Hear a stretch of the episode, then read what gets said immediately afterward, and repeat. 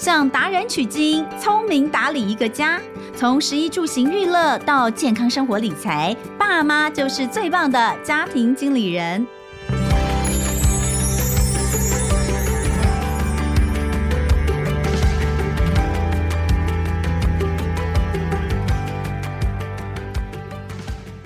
大家好，欢迎收听《亲子天下家庭经理人》，我是主持人萧彤文。今天是大年初四，好，这也是新的一年，在这个兔年来临的时候，我们家庭经理人的第一集播出，所以不能免俗的，同文还是要在这里祝大家，呃，恭喜发财，新年快乐！今年是兔年嘛，扬眉吐气，兔飞猛进。当然，你这几天可能已经听了一百遍，但是呢，我也想不出其他的新梗。希望大家都可以开开心心的啦。那现在还是在农历年间，可能大家呃也跟家人一起团聚，或者出去走走，都非常非常的棒。那还记得我们在上个礼拜的节目中呢，请到了刘伯仁医师来跟大家聊如何吃对营养，在这个时代里面，我们要怎么补充我们的营养素，才能让身体更健康吗？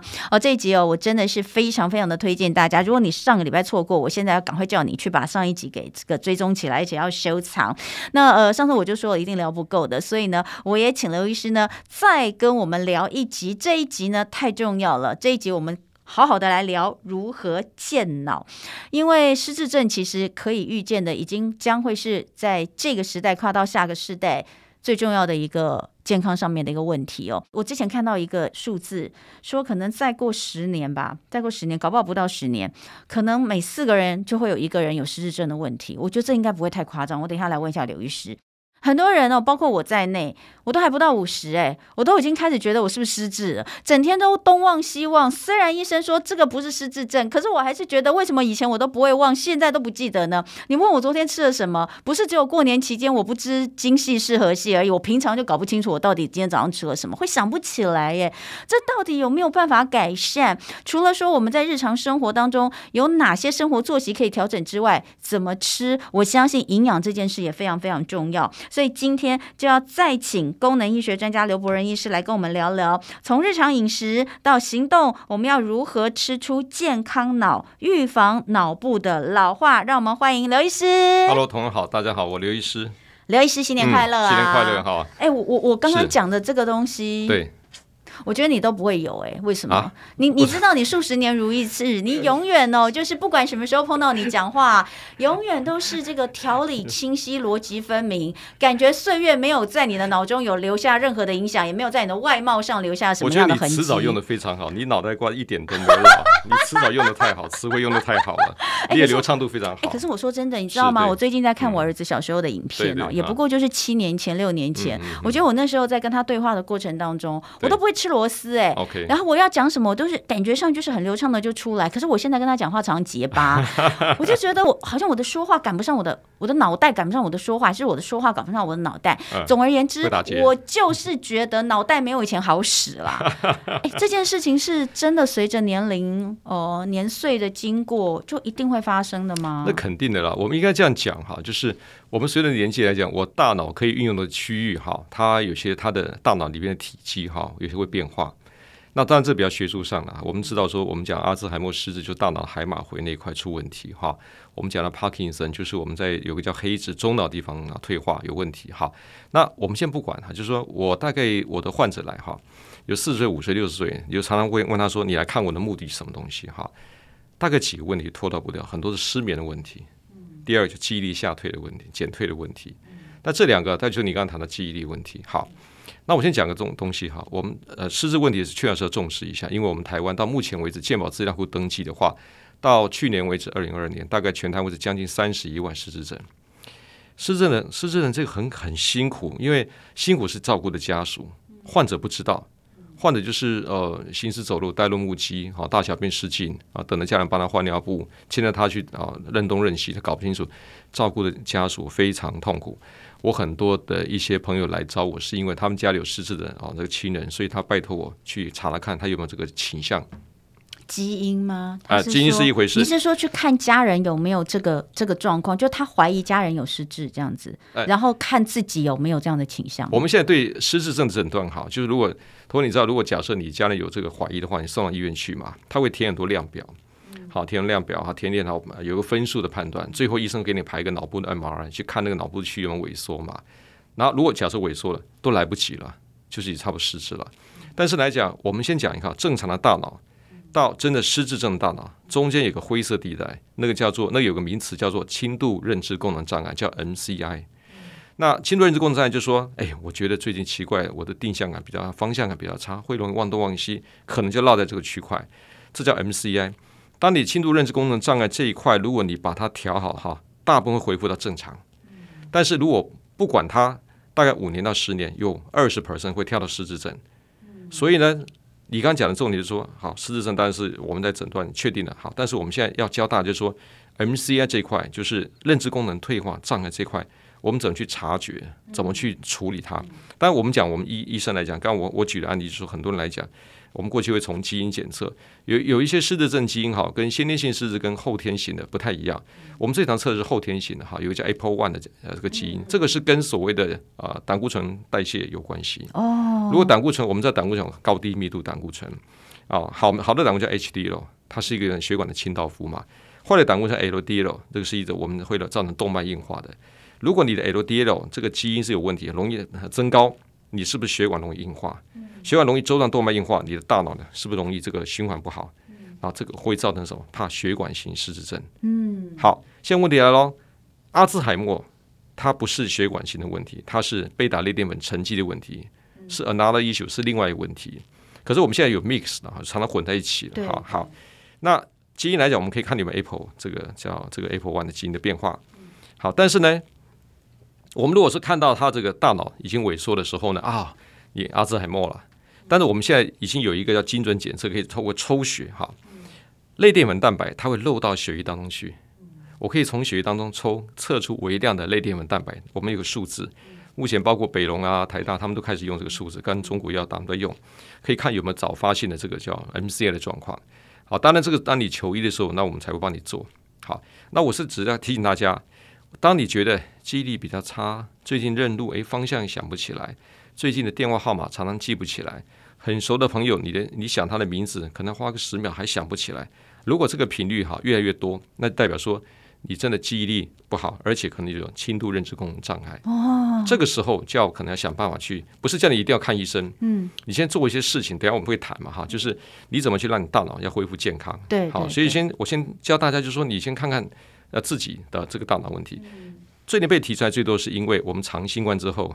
大家说呃叫 brain fog 脑子起雾，脑雾脑雾哈 brain fog 这样子哈，这个在美国是很久的 term 了，只是最近因为 COVID nineteen long COVID 被提出来。那脑雾来讲，其实台湾话叫头昏昏脑顿顿哈，以前我们看那个广告，那事实上就是这个有点像脑子起雾。你脑子起雾来讲，你脑子好像一层薄薄纱盖住，你好像很多东西思考是会被阻断到的。这脑雾，脑子脑雾是很痛苦的哈。我大概去年的十月份有一个三十五岁一个女生来。她是感染 COVID 之后，她的先生把她牵过来。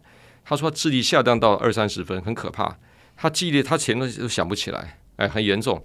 然后那神经科医师给她开了一些一些药。当然我们会因为是特殊案例了，我们就用高剂呢从静脉注射一些活化大脑的营养素，大概打了两三，浓度非常高，很快记忆力大概两周就拉回来了。好，那个是因为来得及救，因为很多的这些发炎感染造成的脑雾，会脑子会发炎。各位知道哈，发炎就是怎么样？红肿热痛，星星之火可以燎原。我们很多的慢性病就是从发炎开始的，很多癌症就从发炎开始的。当你有慢性发炎不处理的时候，它就出问题。所以脑子发炎来讲的话，它就会怎么样？脑子起雾啦，记忆力不好啦，啊，有的是这个睡眠不好啦，等等。等到你发现到很严重的时候，开始阻断他的记忆力的，他大脑的乙醯胆碱的分泌不够了，脑下垂体或是我们讲海马回缩小了，嗯。嗯哎，医生给你诊断失智了。那个时候你再用爱益性这个药，其实效果都不见得很好。所以，我们重点还是拉到前面，要自己觉察自己的大脑有没有健康，自己有没有些特别问题。哎，我好 shock，你知道吗？从 COVID 开始，然后出现 Long COVID 这个议题之后，我们聊脑雾啊，聊很多次，没有医生有提到说脑雾它其实是可以去治疗当然可以。所以刘医师，你刚刚讲脑雾是可以治疗的，是可以哈。当然，当然。因因为你刚刚讲那个是真的蛮严重的，严重，对对对，我大概没听到有这么严重。大部分可能就是说，他比较容易忘东忘西，那甚至是呃，有些人说他很容易就头昏头晕，他也觉得跟就不知道这是什么问题，不晓得到底是头脑的问题呢，还是其他的问题。对，这些其实我是到现在听你讲，我才知道，他其实是可以透过一些方式去，就就像你对症下药一样，你可以去把它拉回来一些的。对。我刚刚讲自我觉察很重要。嗯，当你是已经变成真的失智症、阿兹海默严重的话，哈，我碰过几个很严重的案例了。有一个是我们在一个复健治疗是很有名的，哈，那个他牵着他妈妈来，他妈妈来就是看着我，他大概就是有什么话就认不出来，都不太讲话，看东看西这样子，哈，我很辛苦调了好像三个月左右，他过来看我，哈，他会叫他叫错名字，但是哦，你啊，你陈医师啊，哦，我说哦，没怕有他在。哦，很很开心，刘医师他现在会讲话，虽然讲话没有没有什么逻辑性，可都会讲话。但知道你是医生呢？对，你陈医师哦，这样想到哈。那另外一个一个太太，那个太太因为她的乳癌是我的病人哈，调很久了。她以前把她八十岁的妈妈带过来，坐在轮椅上，剩下三十七公斤。她在我们医学中心治疗哈，她是失智症。那我看它就营养不良啊，我已经把它调在四五月之后，他说他会跟我讲说，妈妈后来变成四十三公斤了。他说好。妈妈现在会跟他有意义的对话，嗯，好、哦，他很感动。他说：“我当初讲啥话都听不，今嘛哈，阿弟等来哦，阿弟有假爸不？哦，我妈妈我假爸，哦阿卡扎捆，哦，他听到这三个简单的对话，各位，这这么简单的对话，对一个本来是这种他鸡同鸭讲的人来讲，他是多感动的。所以我我不希望大家变成那个程度来处理。现在重点是正常跟这个狮子中间这个灰色地带叫 MCI。”我们如何去调？这个是一个重点。哇，这个真的是呃，如果说能够靠一些方式来改善的话，我相信对于很多人来说，这都是一个非常重要的资讯。那另一方面，呃，既然刚刚刘医师有已经讲到说，我们不要拖到那个时候，是，那要觉察，我就很想讲它的来源到底是什么地方？就是我们到底是从什么时候，我们的脑子什么样的状况下，它会开始生病？了解哈，嗯，来。如果你听到有一个叫做肠脑轴线，有肠脑轴，现在好像还多一个皮肤，对不对？啊、对对对，其实皮肤，我跟你讲，还有你还有什么这个这个呃肠啊甲状腺肠什么肿一大堆哈。嗯、但是 brain gut connection 这个东西是在最七年前开始出来，因为那时候有个 paper 说，哎，巴金森氏的病人哈，他们发现这些他肠子里那个细菌非常糟糕，坏菌特别，他们认为这些巴金森可能是肠道的坏菌、嗯、啊，顺着迷走神经往上跑到脑的。那时候刚开始的是什么东西？可是它是非常 science 非常棒的一个 paper，那个 journal 非常有名，那不是乱搞的。好，就开始现在越来越发现哦，国内研究发现，巴金森氏症的患者长期来讲他们是有便秘的问题，他的肠道坏菌很多。这个到目前为止，最近这一年多，我常常帮病人测肠道菌相检查，因为我们在做抗衰的，这都要做了哈，坏菌都测得出来，真的很多神经退化疾病变肠子非常的糟糕。那个菌啊，坏菌好多，有时候我开玩笑，有好几个帮派在里边，好几个角头在里边都不知道。那好菌缺了什么东西，你就乱吃，吃不对。所以肠子不健康，大脑会退化。嗯，这是从肠脑轴线。这个第一个重点，第一个重点，肠子不健康，大脑就退化。我们常讲说，人要抗衰老，肠道先不老嘛，所以肠子太重要了哈。第二个，我们会忽略问题，毒素的问题。其实毒素来讲哈，我们常讲哈，环境荷尔蒙、塑化剂跟重金属。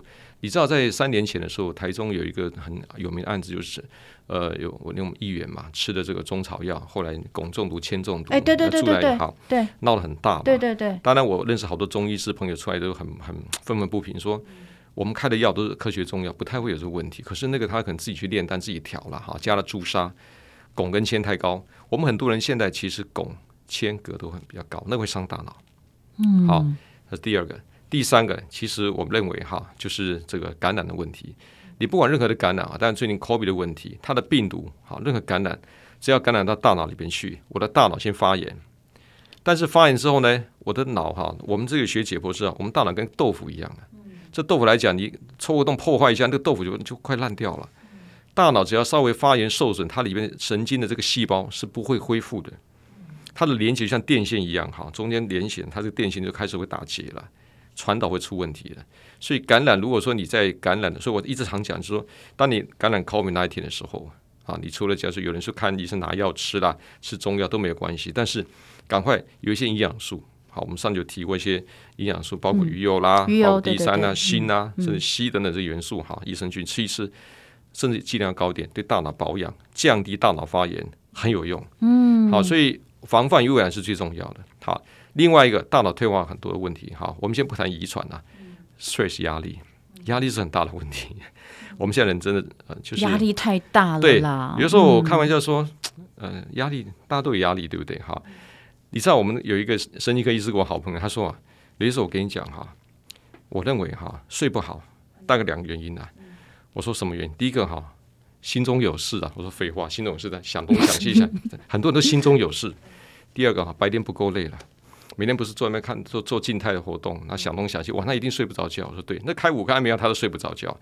但是当你睡觉的时候，你睡不足，什么问题？压力太大，你大脑会退化。为什么哈？我们常讲晚上睡觉在干什么？不是修复而已，你大脑在洗澡。晚上大脑在淋浴，大脑有脑积水液。你在睡觉的时候，大脑脑积水液在循环，会把阿兹海默的一些类淀粉蛋白毒素会带到积水液出口排掉。所以当你晚上睡不足，睡的深睡期不够，你晚睡，你的大脑的这些废弃物哈就开始会累积，它慢慢累积。就像我每天晚上倒垃圾，对不对？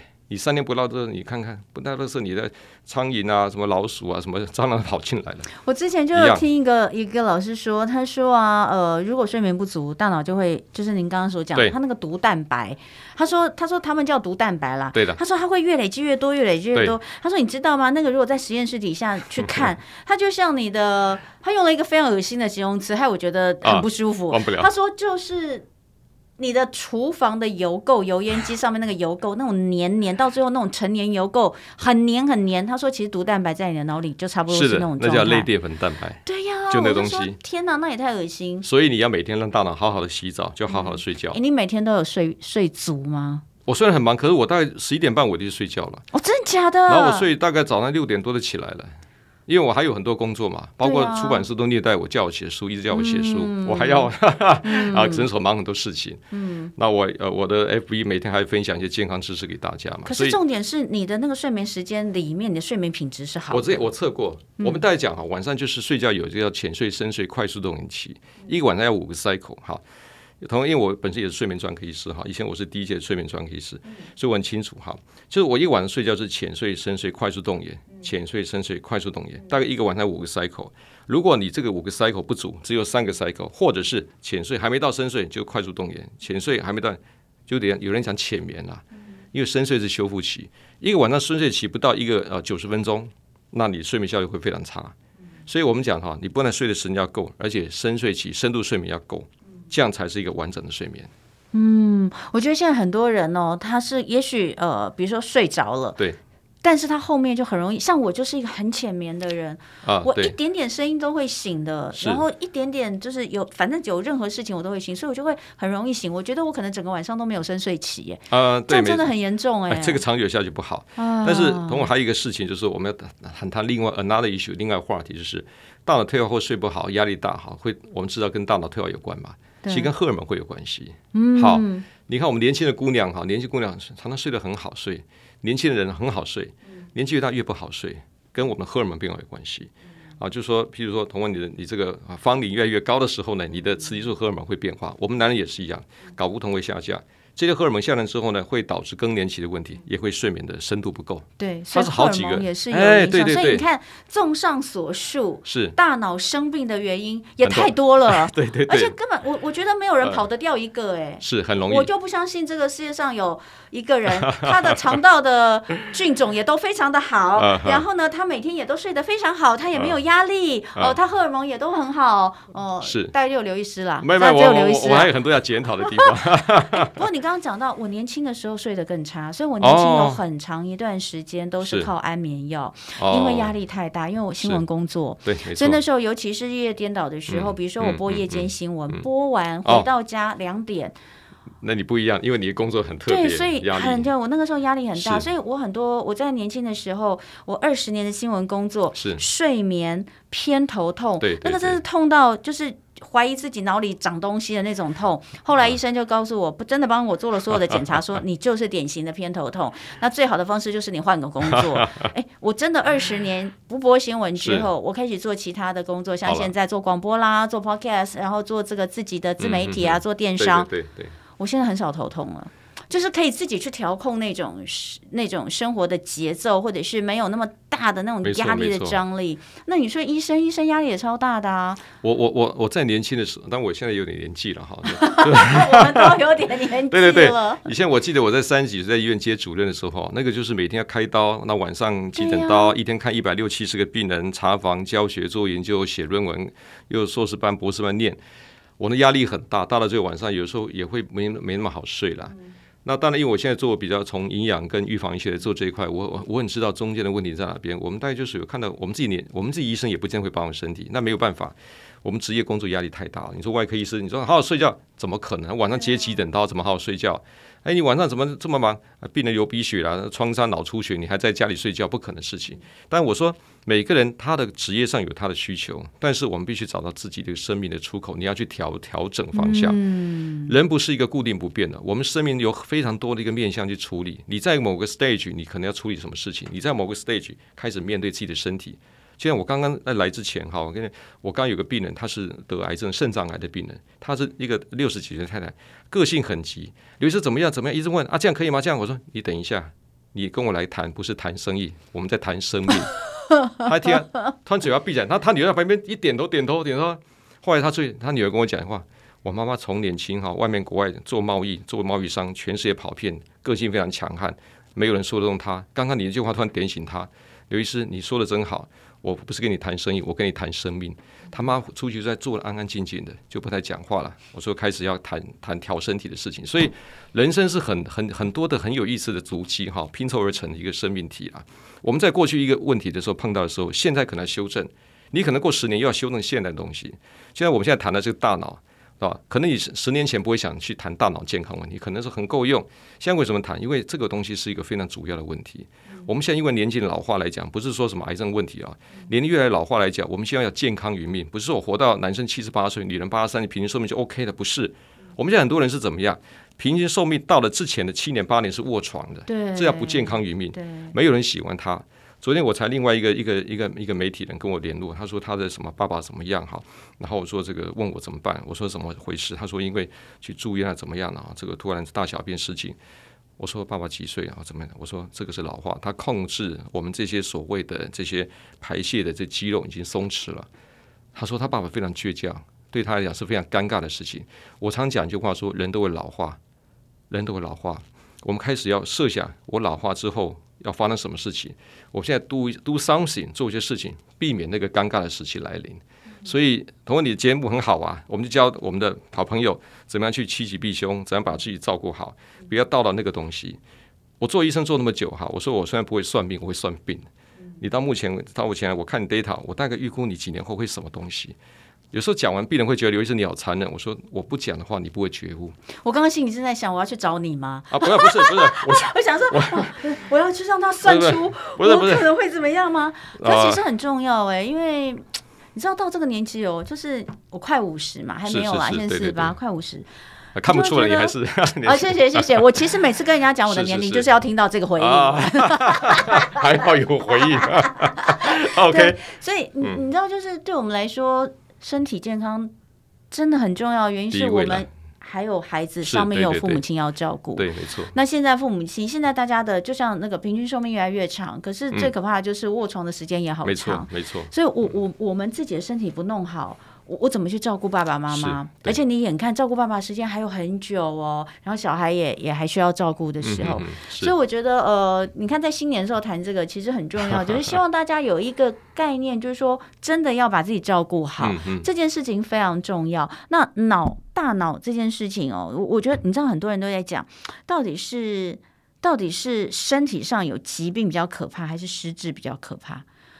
大部分人都说失智比较可怕，对，所以你看脑有多重要，而且脑脑子其实如果说真的生病，大脑生病不是只有失智的问题哦，比如说中风也是脑，然后呢，忧郁症也是脑啊，当然都是，所以这些其实我相信都是息息相关的。嗯、那最后回到一个重点，嗯，如果要给大家一个新年新计划，我们怎么样在日常生活当中健脑、预防脑退化？从生活的作息、跟饮食、跟营养的补充都是可以来做的吗？对，我大概提几个健脑的方向给大家看啊。第一个就是，我希望大家有点规律的运动。运动，运动很重要，嗯，啊，不是叫你做很强度的运动，哈，像最近有呃流行的什么超慢跑啦，或者你在家健走啦，都可以。因为运动来讲，不但可以加强核心，而且你的心脏速度会快，它打打到血、打到脑的速度会快，相对会把脑的废弃物带走也会也会快。运动会产生新快感，会快乐，而且它的记忆的改善会有帮助。啊，这个第一个是运动，哈，大家就是记得哈。第二个来讲哈，要很好的肠道。那很好的肠道的健康来讲，多吃蔬食，多吃蔬食哈，因为我的肠子里面的健康，它的很多益生菌的，它的来源叫益菌生，就是我要给益生菌食物，对，蔬菜水果最棒，多吃点蔬菜水果哈，然后呢，蛋白质要补充好，但是偏白肉蛋白质哈，大家可以多吃点鱼，然后但鸡肉也可以，红肉不要吃太多。那蛋白质来讲，我植物性蛋白包括说这个呃黄豆制品都 OK，豆浆、豆干、豆腐都不错。好，这是从饮食方面层面哈。然后呢，晚上哈尽量好让你的作息要正常。我们现在太依赖三 C 了，手机啊什么看哈，睡觉前看太多东西，声光刺激也不好睡觉。但这个最困难的，我们也跟到我患者讲就啊，刘医师，我睡觉前都划一下看什么重要事情，我说你划一下哈，你可能可能要 delay 二十分钟才睡觉，这是很辛苦的事情啊。像我自己，我假设我十一点半要睡觉了，我大概十点钟哈。我觉得，比如我重要群组、家人群组，Good night，晚安，就划了，就丢丢旁边，丢到书那个书书房，我就不管他了，oh. 就这样子。所以这很重要。好，然后再来就是说你，你呃，就是有一些舒压的舒压的这个东西，因为我觉得刚刚跟你谈到压力很大，所以大家有一些舒压的这舒压可以透过你学一些新的好好玩的事情啊。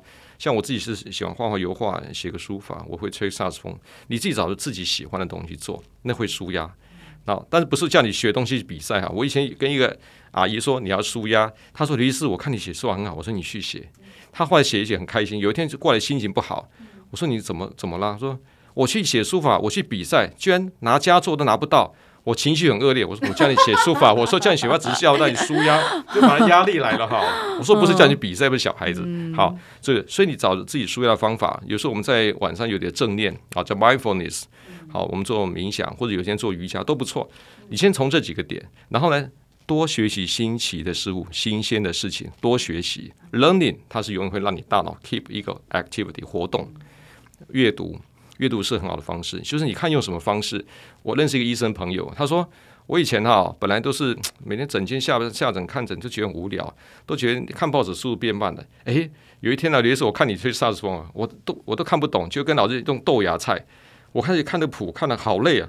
可是我学两三个月，这我走动得快哈，我记要记那个东西，他发觉他记忆力变好了。嗯，你脑子要动。嗯，我们习惯于陈旧的事物，走同样的道路，你会忘记旁边美丽的风景。其实看看之后，会勾起你大脑另外一个彩色的世界。嗯，我觉得这给大家参考一下了。这样子。哇，这很棒！这是从生活当中哦，呃、你去学习一些新的事物，然后呢，呃，舒压、运动、冥想、对瑜伽，哎、这些其实都是呃。其实我们生活当中都都可以去做一些改变的。当然，那哎，像您自己运动吗？我我运动，你大概我我每个时时期运动的不太一样哈。我现在在比较是就是快走跟慢跑了。对，呃，那我因为我诊所出去有一条。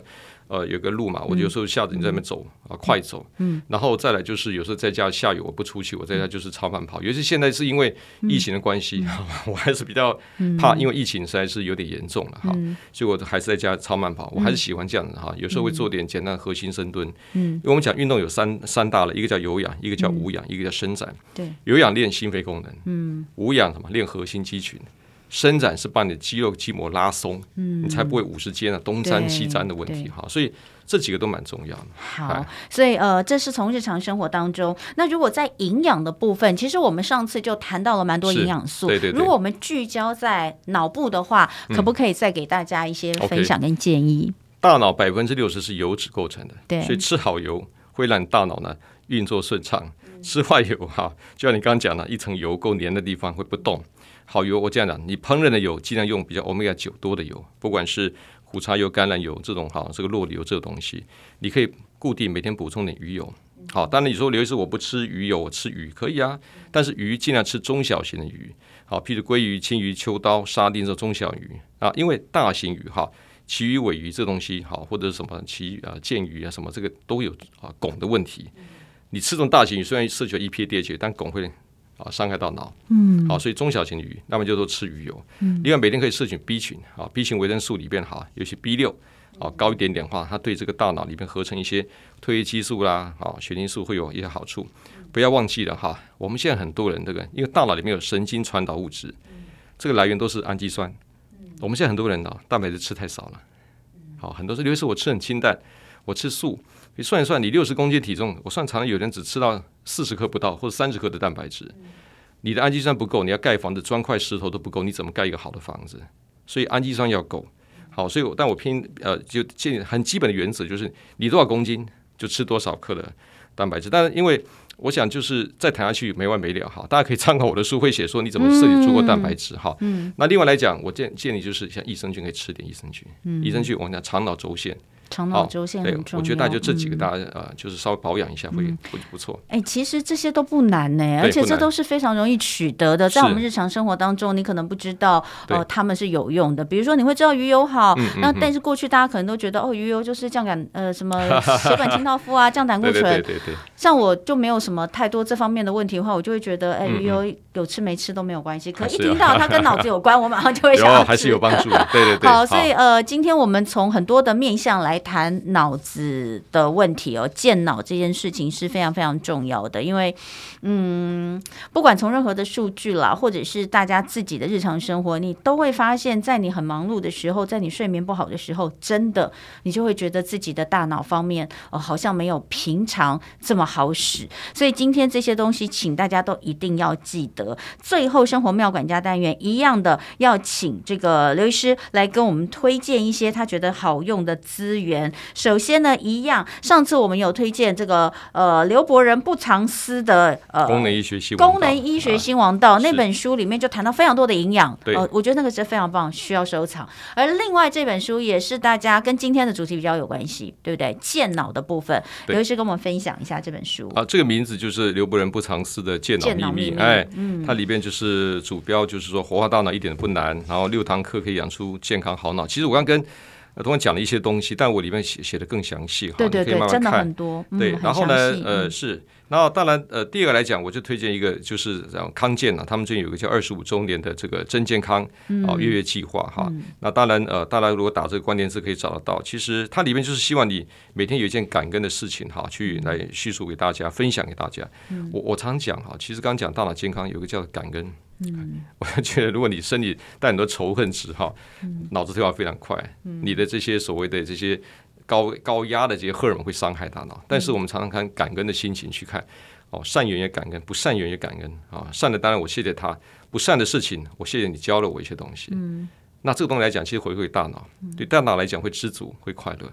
好，当然，我想这个呃，刚刚讲这个月月呃，这个这个计划来讲，康健这个月计划来讲，各位去看这个东西，它里边它有一些每天很感恩的，可以看那个分享的东西。当然，你有自己的东西也可以分享。嗯好，我大概就是跟大家啊讲分享一下。快乐真的是一件很重要，很多人觉得很快乐很难，但呃，应该说，我觉得只要有一颗感恩的心，其实快乐一点都不难。没错，因为因为你你会觉得不快乐，就是你总是对很多事情有很多的怨。怼嘛？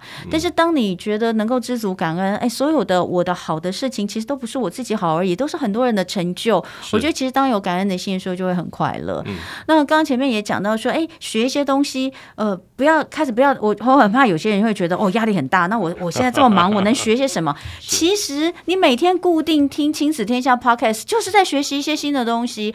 我都觉得我每天做节目，我每天早上的广播节目有两个小时，呃，在飞碟电台有两个小时，九点到十一点。生活同乐会，我每天都觉得我的大脑不停的在活化，你知道吗？因为每天都有像刘医师这样子，在各个领域不同的专家可以跟我们对谈，可以跟我们分享很多新的资讯。那呃，听众朋友也一样啊，就像 Podcast，你每天我们每天都有不同的主题，所以大家每天听，这都是在学习新的知识，这也应该就是一种呃，没错，学习嘛，一种活化，活化大脑。对对对，所以我觉得。